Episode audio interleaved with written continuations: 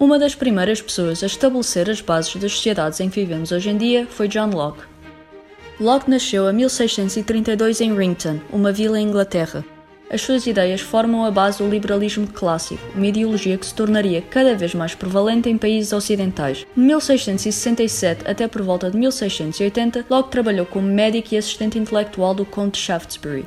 Por volta de 1679 até 1680, Locke escreveu uma das suas obras mais influentes, os dois tratados sobre o governo. Nesta obra, Locke defende que devem existir limites radicais sobre a autoridade do Estado e que a sua função deve estar limitada à proteção dos direitos das pessoas à vida, à liberdade e à propriedade. Locke fugiu para a Holanda em 1683 devido à sua associação com o Conde Shaftesbury e os seus, e a sua contínua oposição ao rei Carlos II.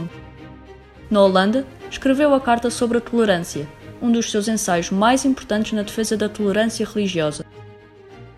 Locke voltou à Inglaterra após a Revolução Gloriosa de 1688, que instalou o regime mais liberal do rei William e da rainha Maria. Em 1689, os dois tratados foram publicados.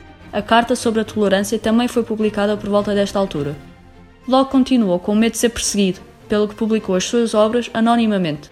As ideias de Locke sobre a natureza de um governo justo e a natureza da liberdade criaram a base para uma filosofia política radicalmente diferente.